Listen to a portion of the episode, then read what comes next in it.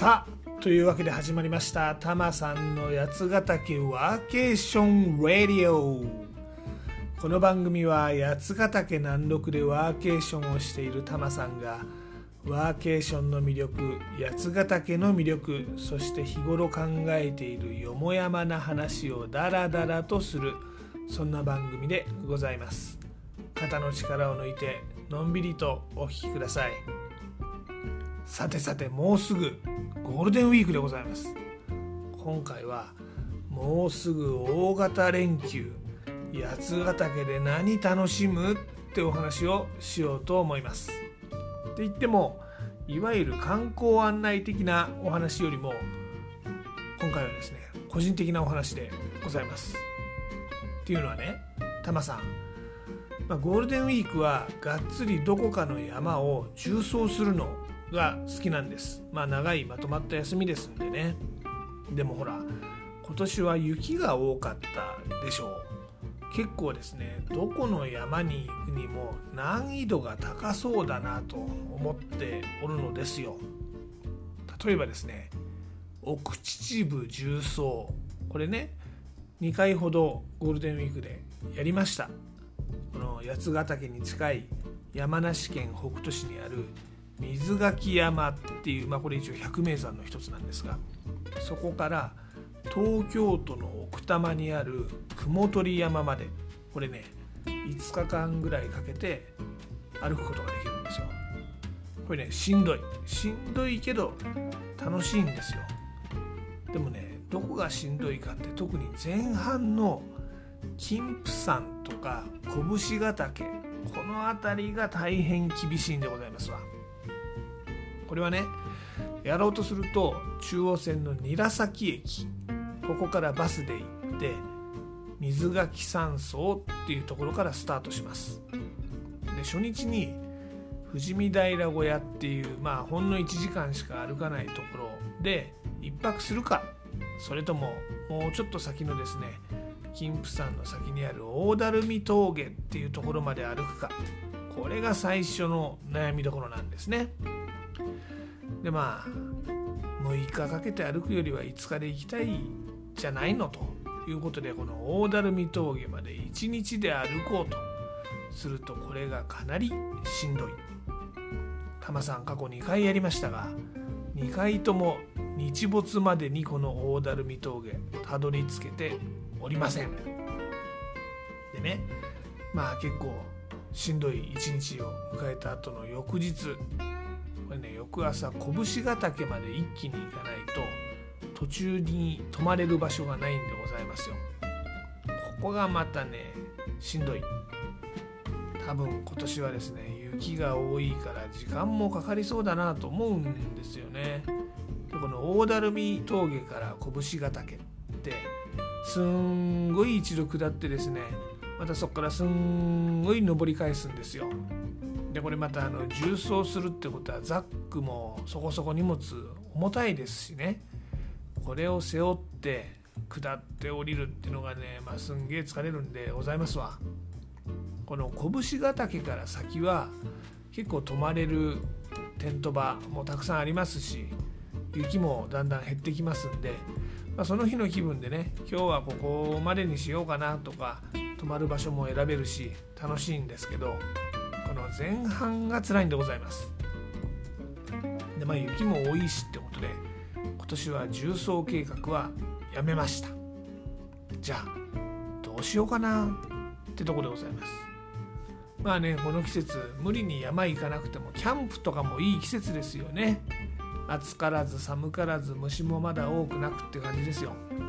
ただやっぱゴールデンウィークだとどこのキャンプ場もめちゃくちゃ混んでんじゃないかなと思うわけですわ。キャンプってやっぱキャンプ場満員で人が多いと楽しくないですよねぶっちゃけ。これやっぱこの自然の中でまあ別に本当に大自然の中でなんかさすげえ怖えところにいたいっていうわけじゃないですよ。まあそこそこ人の気配はあるんだけど、まあ、ちゃんと距離があってでこの自然の中でグデーってね昼から酒飲んでで寝てで夜中に目が覚めておお星が綺麗だなとか思いながらまた酒を飲むと。いうのがまあキャンプの醍醐味だと思うんであとまあ焚き火パチパチとかね。こういうのがキャンプの醍醐味だと思うんで周りで夜中まで楽しんでる人が多かったりまあ隣とのテントが近くってあんまりのんびりできないっていうようなのはなんだかなって思っちゃうんですよ。この八ヶ岳の近くもですね向川の辺りにですね気になるキャンプ場がいくつかあって、まあ、ここは行ってみたいなとは思うんですけどねあと富士見高原ここもね近すぎてキャンプに行ったことないんだけど朝は雲海の上にねぽっかりとこれ富士山とか南アルプスが浮いてるって感じらしいんでしてね、この雲海が出る季節は行ってみたいなとは思うんですよね。あとは蓼科ね。ここワーケーションに力入れてるキャンプ場があって、まあ、一度ちゃんと行ってみたいなと思ってます。これヒュッターロッジってとことタイニーガーデンってとこで、まあ、両方とも蓼科湖に近くあって、まあ、似たような感じなんだけど両方ワーケーションとか力入れて気になってるところでございます。でもまあねこういうご近所キャンプなら無理におそらく一番混んでるであろうゴールデンウィークを狙わなくても普通の週末でもいいんじゃないかなと思うわけですね。なのでこれまた計画から外します。で今年は雪が多いんだから逆にまだスノーボード楽しんじゃうっていうのもありますね。乗鞍とか行けば5月なら十分バックカントリーまだ楽しめますからね。ゲレンデの一番上のところから板を担いで歩いていけば、まあ、今年の雪ならそこそこ気温次第だけど楽しめそうだなって感じですよね。うん。これは自分で思いついてグッドアイディアいいかもしれないですよ。お気に入りのヒュッテ星という宿もありますしね。ここに泊まればご飯もお風呂も世界最強でございますんでこれは1泊ぐらいしてみるのもいいかなと思いますね。予約が取れるかどうかですけど。この乗鞍はですねスキー場の一番上のところまで今の季節は車で行けるんですね。でそこから板を担いで和漢を履いて登っていくわけです。あちなみにこの和漢っていうのはえー、っと和風の漢字記、まあ、スノーシューみたいなもんですがスノーシューほど重くないんでこれ山歩く時は担いでも歩けるしあの結構便利なんでございます。でねこの乗鞍も山頂付近まで行こうとするとおそらく雪も結構硬くなってて、まあ、氷になってるんじゃないかなと思います。和漢で登るのしんどいんじゃないかなと思います。でもまあねぶっちゃけ凍ってるところって歩くのも楽しくないし滑るのも楽しくないんですよ。だからまあ別にここら辺まででいいかっていうところまで歩いてそこから滑ってきちゃうんだろうなと思います。中途半端なバックカントリーですが。まあこれは悪くねえなと思いますね。まあでも行ったとしてもいいとこ一泊だと思います。バックカントリーってやっぱりね板担いで登るんでそんな何日も続けられないんですよ。疲れるから。ぶっちゃけね。3時間とか4時間とか担いで滑って降りてくると20分とかそんな感じの遊びでございます。でもまあ楽しいんですよねこれね。滑るだけじゃなくて登りも楽しい。でもまあ1日だけだろうなと思いますね。うん。あとはねどうだろう。せっかく八ヶ岳に暮らしてるから八ヶ岳そのものを少し天白で歩いてみようかななんて思ったりします。あんまりしんどくない辺りを選んでね。でまあ普段は逆にこのえここをわざわざ泊まりで行かないでしょっていうような場所にテント場があったりするんですよ。今まで泊まったことないんですけど。そういうところを行ってみるのもいいかなと思いました。あの北八ヶ岳の方ねあのまだ雪が残ってるんで、えー、まあ、そういう一見お手軽な感じのところもあえてテント泊するのも楽しいかなと思いますね。あの北八ヶ岳は雪山っていうとねなんかみんなすごく危ない大変なものをイメージするかもしれないですけどあのいわゆる氷の壁をガツガツダブルアックスで登るとかですね雪崩のリスクの中怖い思いしていくとかね。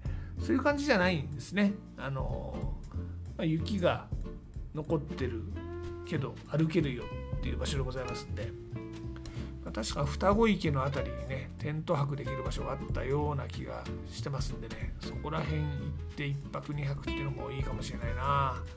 ロープウェイ使ってねそんなに大変じゃなくアプローチできますし。で2日目白駒池か高見石辺りに行く、うん、2泊。ゆるゆる北八ヶ岳テント泊巡り。これはなんか自分で口にしといてなんですがそそられますね。これちょっと有力候補でございます。この乗鞍バックカントリーと八ヶ岳テント泊巡り。うん。悪くないじゃないですか。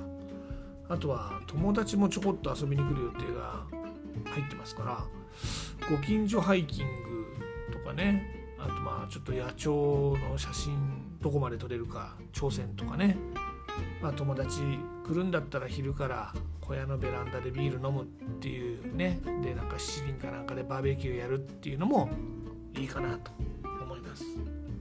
うん。なんか悪くないですな今年の連休、うん、予定もいっぱいでございます。ただね確かねタマさん連休で旅行にも行きたいって思ってたんですよね。昔働いてた会社の同僚が今奈良県の方でカフェやってるんですよ。でまあそのうち遊びに行くねって言ってたんだけど結局まあこのコロナでカフェ自体もちょっとお休みの期間があったり、まあ、遠出のねいわゆるちょっと自粛ムードとかあってですね結局行ってないんですよね。だからまあここは休みの時に行こうかななんて思ったりね。まあ吉野の、ね、奈良県の方遊びに行くのも楽しいですからね。あとはあの山梨に暮らしてると、まあ、当然海なし県なんで海を見に行きたいなとか思ってたんですよね。静岡とかね伊豆の方。まあ今山梨と静岡高速道路でつながってるんで結構便利なんですよ。って考えるとあれ？もしかして予定詰めすぎちゃってると。連休足りなくね？っていう気もしてきちゃいました。ねえなんか洗濯とか掃除も毎日服も着るからしなくちゃいけないしね。あれもなんだかんだでお掃除とかもちゃんとやると1日かかっちゃったりしますしね。衣替えとかもあるしね。あとは遊びに行くだけじゃなくて家についてもねやらなきゃいけないことってありますもんね。実はタマさんねこの小屋のね、まあ、バージョンアップっていうかねちょっと手入れたいなと思っちゃうんですよ。タマさんこの小屋中古で買ったもんですからこのカーテンとかねまあ買った時そのまんまなんですね。でまあ使えるしいいかというまま早2年手つかずになっておるんですが本当は自分好みの色とか素材に変えたいとか思ってたりしてます。あとはねこの庭中ほどの広さでもないんだけど、まあ、ちょこっと木を植えるくらいはできそうな場所があってここねまあお花見とかいろいろ行って思ったんですがおこれここにしだれ桜とか、まあ、ツツジとかなんならもみじとか植えたらまあなんかベランダから花見できたらいいんじゃないの？なんて思ったりもしたわけですよ。でもまあこのカーテン選びにしてもね植木にしてもねそもそもどっから調べりゃいいのかとかいくらかかるのかとか全く想像がついてません。だからまず調べるところから始めなきゃいけないんですよ。ね。結構まとまった時間が必要かなと思ってるんですけど。あでもねこれ考え始めたら今度はねやりたいことだらけでね連休が足りなくなってしまいました。どうしましょう？いやもっと連休長ければいいのにねっていう感じですね。うん。あ乗鞍と八ヶ岳と友達飲み会かな。うん。でもまああの何にせよまあこれも全部やるかどうか分かんないですしね。あの全然違う連休になるかもしれませんが連休楽しいですよね。普段このいろいろできないようなこと長い時間かかるようなこととかをねまとまってやったりのんびりしたりっていうのを皆さん楽しみましょう。皆さんも素敵なゴールデンウィークね計画してそして楽しんでみてください。ってのが今回の結論でしょうかね。はい。さてさてタマさんの八ヶ岳暮らし。インスタグラムの「ハッシュタグブラタマリ的な」でもお届けしております。またワーケーションに関する情報はタマさんのブログやつなび .jp yatsunavi.jp でもお届けしております。ご興味のある方ぜひこちらもご覧になってみてください。あとですね番組案内。Twitter でも行っております。全部カタカナで「ハッシュタグたまさんラジオ」もしくはユーザー名たまさんラジオの方をフォローしていただけると嬉しいです。またリクエストとかご感想とかありましたら Twitter とかインスタの DM でもお待ちしております。はい。で今回のエンディングテーマでございますが今回は人とようの花水木。こちらをお届けいたします。人とよ。なかなかいいですよね。これね。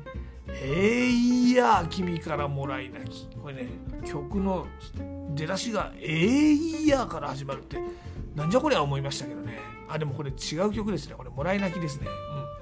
うん。まあいいや。えっと「花水木ね。これもいい曲でございます。あの君と好きな人が100年続きますよ。いやいいね。100年続く恋でございますよ。はい。でこの曲ねあのなんで選んだかっていうとこれ5月の歌なんです。出だしに「5月の君」っていうフレーズがあるんでございますよ、まあ、そもそもこの「花水木」っていう花もね4月から5月ちょうど連休の頃にかかる花でございますんでゴールデンウィークにはぴったりなんじゃないかなと思っております。で例によって僕はジャスラックに参加してるわけではないのですが Spotify でこの番組をお聴きの方 Spotify 登録曲が番組の中で流せます。このままお楽しみください。Apple とか Google とか Amazon Music とか異なるプラットフォームでこの番組を聴いている方はご自身で番組の後で配信サービスとかでこの曲を聴いてみてください。でもちょっとだけお手伝いさせていただきます。アレクサ人と用の花水木かけて。ではごきげんよう。また次回。